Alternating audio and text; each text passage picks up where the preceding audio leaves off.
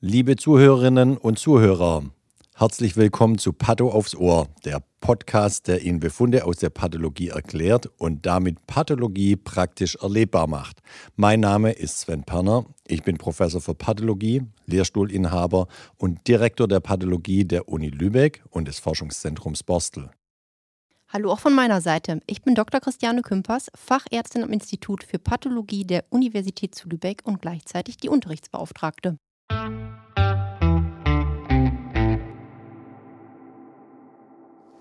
Hallo und herzlich willkommen zu einer neuen Folge bei Patto aufs Ohr. Ich freue mich, dass ich heute starten kann und Sven sich erstmal zurückhält. Ich wollte erstmal Hallo sagen. Vielen Dank, dass Sie uns hören, downloaden und spreaden. Wir freuen uns. Und ja, es gibt wieder Neues aus Pattohausen. Wir stecken noch in der Tumorpathologie.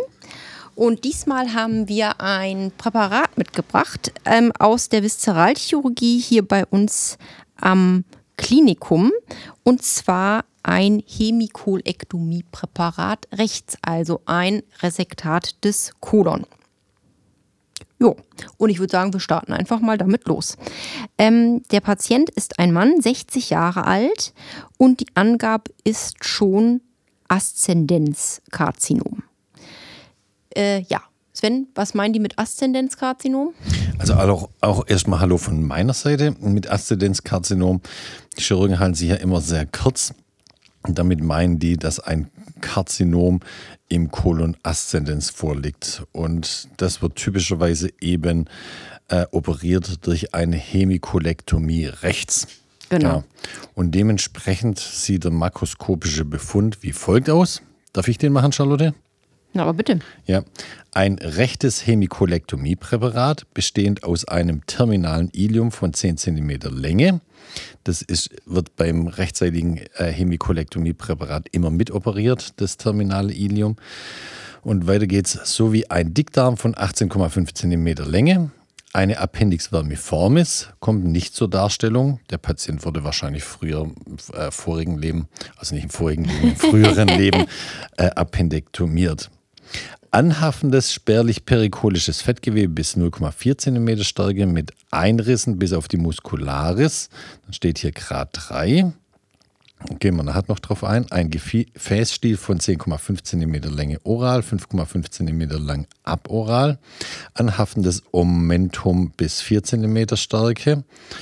Im Bereich des oralen Kolonascendens zeigt sich ein schüsselförmig eingesunkener ulceröser Tumor von 2,5 mal 2,2 cm Größe und 20 Prozent der Zirkumferenz einnehmend.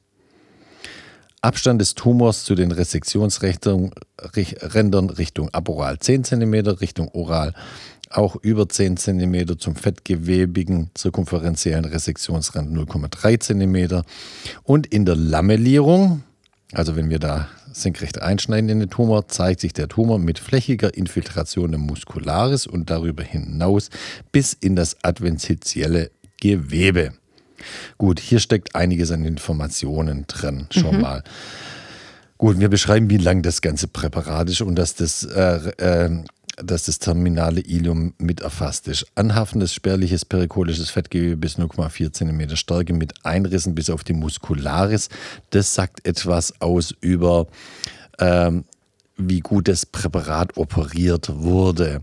Und wenn es Einrisse bis in die Muscularis zeigt, entspricht es einem Grad 3 und ähm, ist deswegen weit eingerissen im Rahmen der Operation. Das wollen auch die Kliniker wissen als Rückmeldung für ihr Qualitätsmanagement. Wir beschreiben, wie lang der Gefäßstil nach oral und aboral ist. Das wollen die Kliniker auch immer wissen das anhaftende Omentum Maius bis 14 Meter Stärke, das ist jetzt nicht so unheimlich relevant. Dann geht es aber weiter. Im Bereich des oralen Kolon Ascendens zeigt sich ein schüsselförmig eingesunkener ulceröser Tumor mit der und der Größe und 20 Prozent der Zirkumferenz einnehmend. Das sagt erstmal was über die äh, Tumorausdehnung in der horizontalen aus. Das ist jetzt auch nicht ganz so wichtig. Aber was jetzt kommt, das ist ganz wichtig, die Abstände zu den Resektionsrändern, nämlich Richtung aboral über 10 cm und Richtung oral über 10 cm. Ähm, damit ist es weit im Gesunden reseziert. Das ist die Rückmeldung hierzu.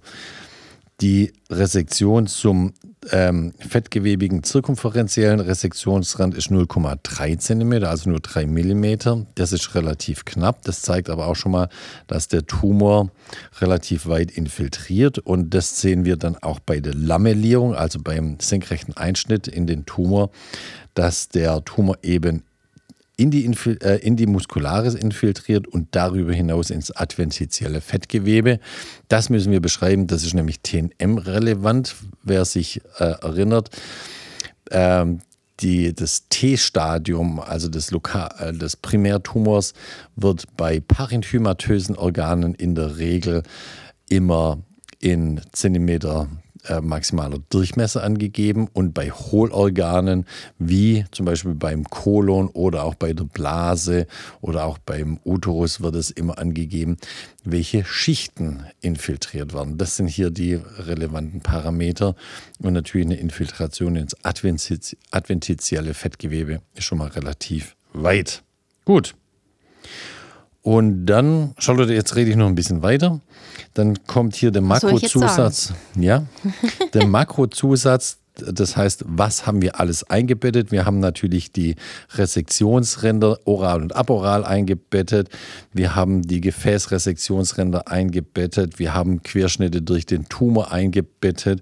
Wir haben alle Lymphknoten in dem Präparat äh, präpariert und alle komplett eingebettet und haben damit hier äh, fast 20 äh, Gewebekapseln produziert. Gut. Du, jetzt grätsch ich aber rein. Ja, genau. Ähm, das sagst du so daher, aber das ist tatsächlich ja extrem wichtig. Also das sieht man gerade bei den Präparaten, die halt von uns angeguckt und zugeschnitten werden müssen. Das heißt, die so groß sind, dass sie nicht einfach in eine Kapsel so reinpassen. Ähm, und das zeigt eben, wie wichtig die Stelle ist des Arztes, der an dem Tag die Makroskopie macht und so einen Tumor eben untersucht oder dieses Resektat untersucht. Eben diese Lamellierung des Tumors, das machen wir in dünnen Scheiben von vielleicht so 0,3, 0,4, höchstens so 0,5 Zentimeter Dicke. Der ganze Tumor wird dann also durchlamelliert und da gilt, finde die schlimmste Stelle. Genau. Und das wäre in dem Fall dann, finde die Stelle, wo der Tumor eben am tiefsten infiltriert, beziehungsweise wo er auch am nächsten zu irgendeinem Rand heranreicht um das dann natürlich die besonders wichtige, interessanteste Stelle rauszuschneiden und dann eben einzubetten. Ja, und wie du sagst, das ist ein ganz elementarer Schnitt in der pathologischen Begutachtung, genau. die makroskopische Beschreibung und dann das, äh, die repräsentative Entnahme des Gewebes. Nämlich das, was der äh, zuschneidende Arzt nicht sieht, kann natürlich derjenige, der hinterher die Präparate um, im Mikroskop anschaut, auch gar nicht sehen. Mhm. Ganz elementarer das, Schritt. Das Wichtige ich, ärztliche Aufgabe. Genau, das wollte ich nur eben einmal sagen, weil du sagtest, ja, wir betten dann den Tumor ein, aber das machen wir nicht einfach irgendwie, Nein. sondern finde the worst. Genau, repräsentativ place. und immer in der maximalen Ausdehnung. Genau. Und die Lymphknoten natürlich alle die man findet von oral nach aporal, das ganze Fett durchlamellieren, wo die Lymphknoten da sind. Und ich wollte jetzt noch einmal sagen, wer sich wundert, warum die Chirurgen direkt äh, so viel vom Kolon und äh, Stück vom Dünndarm ja noch einfach so rausnehmen, das machen die nicht einfach so. Die haben ja auch schon angegeben Aszendenzkarzinom.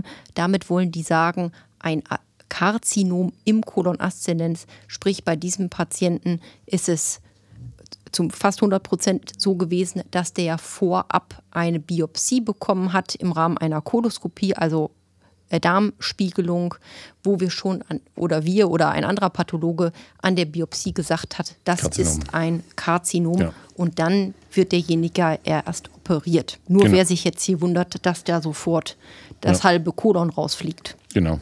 Und es muss nicht unbedingt bei uns passiert sein, die Koloskopie und auch die äh, pathologische Befundung von dem äh, koloskopischen Präparat ähm, muss nicht bei uns passiert sein. Das kann irgendwo in der Niederlassung passiert sein, beim niedergelassenen Pathologen. Aber dann die Operation hat eben hier bei uns stattgefunden. Guti.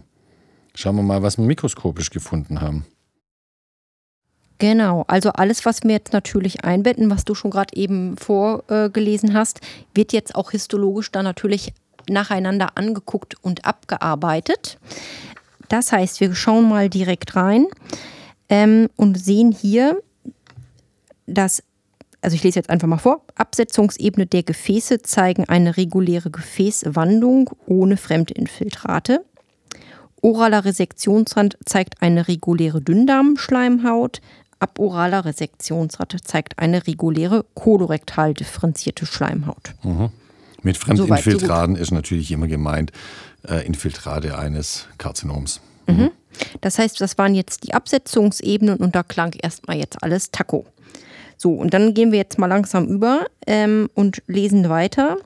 Im Bereich des beschriebenen Tumors Infiltrate atypischer Epithelien in tubulären und auch komplexeren kribriformen Wachstumsmustern. Diese infiltrieren durch die Muscularis propria in das Fettgewebe. Die Zellkerne der Tumorzellen deutlich vergrößert und pleomorph, in Drüsenlichtung reichlich granulozytär durchsetzter Zellschutt. Die präparierten Lymphknoten mit follikulärem Aufbau ohne epitheliale Fremdinfiltrate. Ja, wunderbar. Ja. Also viele Begriffe ja. kennen Sie ja schon aus den vorigen Podcast-Aufnahmen.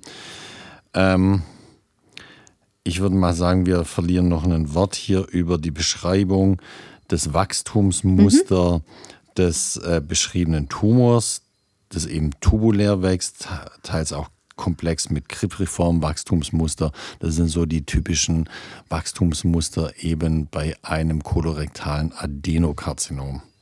Ja, es ist so typisch, aber für jemanden, der das noch nie gesehen hat, ist das nicht so klar. Ja. Also, und für den, der es heute das erste Mal hört, will ich es doch noch mal kurz sagen. Also tubulär äh, tu, Tubulus, also wie, kann man sich vorstellen wie so eine Art Ring oder Kreis, Tubulus den die Tumorzellen, Röhre, genau, ja, und Querschnitt ist ein die die Tumorzellen bilden, genau.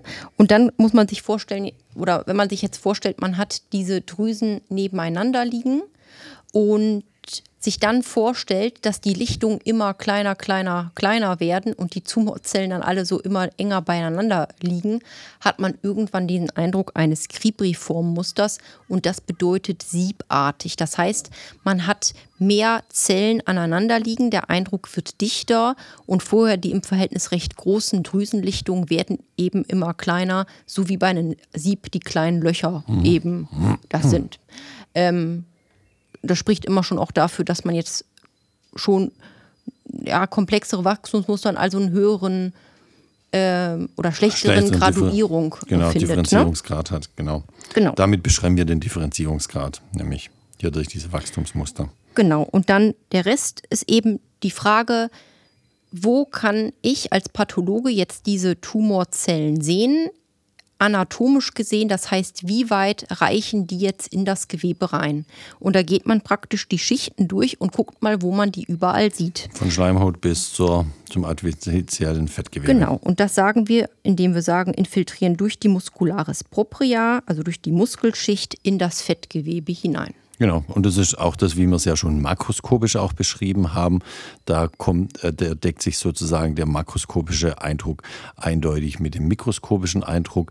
Aber das kann auch manchmal anders sein, mhm. dass wir, äh, dass so ein Tumor makroskopisch nur so aussieht, wie wenn er die Muskularis äh, propria infiltriert. Aber wenn man dann ins, Mik äh, ins ähm, Mikroskop reinschaut, dann sieht man manchmal eben doch auch, dass, dass schon einzelne Zellen ins Fettgewebe gehen. Deswegen verlassen wir uns nie auf, rein auf die Makroskopie, sondern bemühen immer das Mikroskop. Aber wie gesagt, in dem Fall hat, deckt sich Makroskopie mit Mikroskopie zu 100 Prozent.